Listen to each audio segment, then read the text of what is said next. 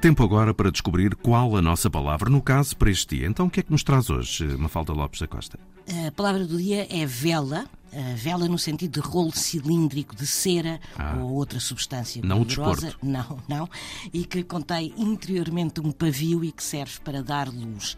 Mas também se chama vela ao ato de velar, de ficar em vigília e também a uma sentinela. E é aqui que se encontra a origem da palavra.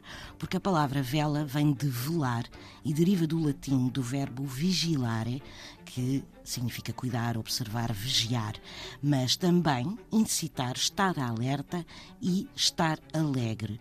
Ora, em Roma, sob o imperador Augusto, foram instituídos guardas, os vigili, os vigias, para manter a segurança dos cidadãos durante a noite e também para combater os incêndios que podiam tomar proporções desastrosas. Aliás, Roma ardeu por culpa de Nero, diz-se, mas neste caso com Augusto, foram instituídos os vigilantes. E até hoje os bombeiros italianos chamam-se Vigili del Fuoco, ou seja, vigias do fogo. Palavra do dia, edição Mafalda Lopes da Costa.